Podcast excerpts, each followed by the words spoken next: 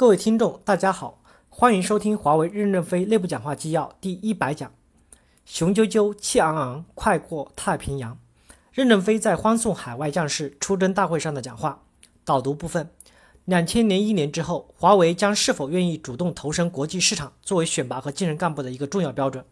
当时的高级副总裁徐直军说：“我们将市场部的干部分为三类，第一类是全世界所有地方任由公司安排。”第二类是国内所有区域任由公司安排，第三类是只愿意在国内经济发达地区。我们将第一类干部作为公司优先考虑提拔的人选。在薪酬福利待遇方面，华为也采取向海外市场人员倾斜的政策。除工资和晋升之外，海外人员的寄养金相当于同国人同等人员的三到五倍。正文：雄赳赳，气昂昂，跨过太平洋。当然还有大西洋和印度洋。是英雄儿女要挺身而出，奔赴市场最需要的地方，哪怕那儿十分艰苦，工作十分困难，生活寂寞，远离亲人，为了祖国的繁荣昌盛，为了中华民族的振兴，也为了华为的发展与自己的幸福，要努力奋斗。要奋斗，总会有牺牲，牺牲青春年华、亲情与温柔。不奋斗，就什么都没有。先苦才能后甜。青山楚楚埋忠骨，何必马革裹尸还？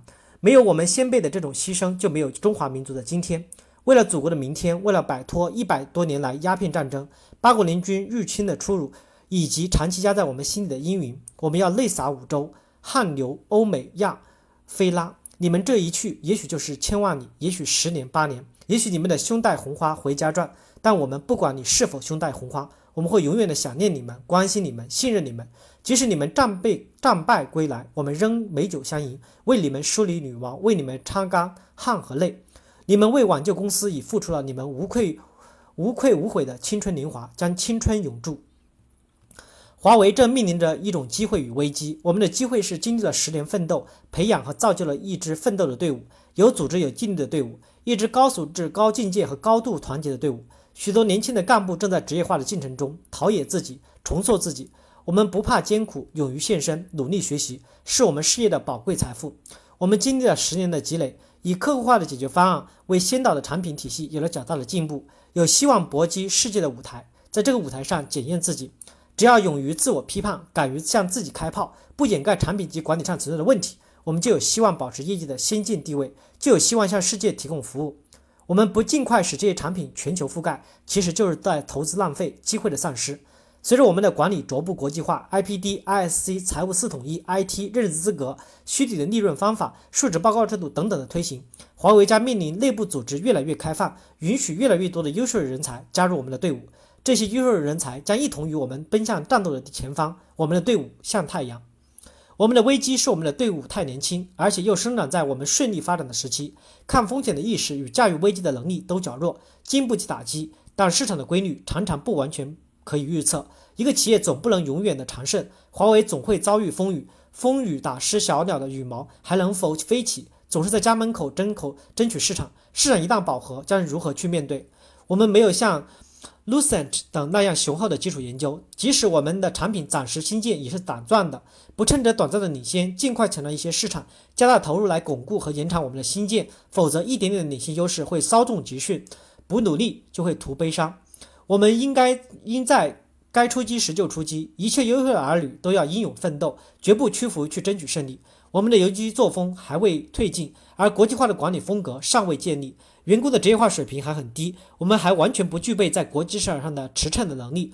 我们的帆船已驶出大洋就发现了问题，我们远不如 l a n c e n t 摩托罗拉、阿尔卡特、诺基亚、Cisco 啊、Erico 等那些有国际工作经验。我们在国外更像。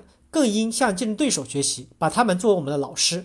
我们总不能等待没有问题才去改进，而是要在海外市场的搏击中熟悉市场、赢得市场，培养和造就干部队伍。我们现在还十分的危险，完全不具备这种能力。若三到五年之内建立不起国际化的队伍，那么中国市场一旦饱和，我们将坐以待毙。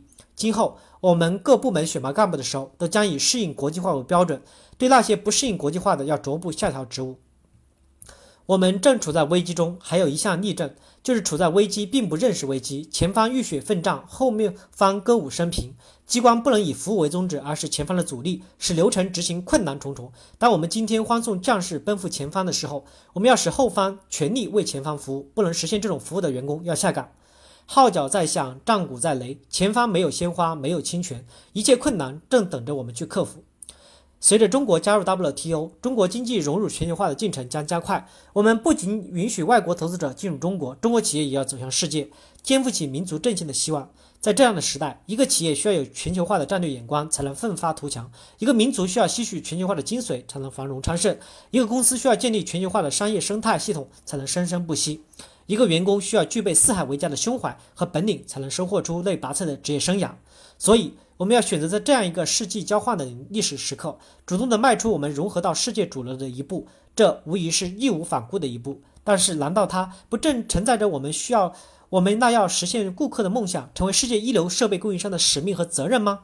难道它不正是对于我们的企业、我们的民族、我们的国家乃至我们的个人，都将被证明是一十分正确和富有意义的一步吗？是的，我们正在创造历史，与文明同步。你们背负着公司的生死存亡的重任，又希望寄托在你们身上。感谢大家的收听。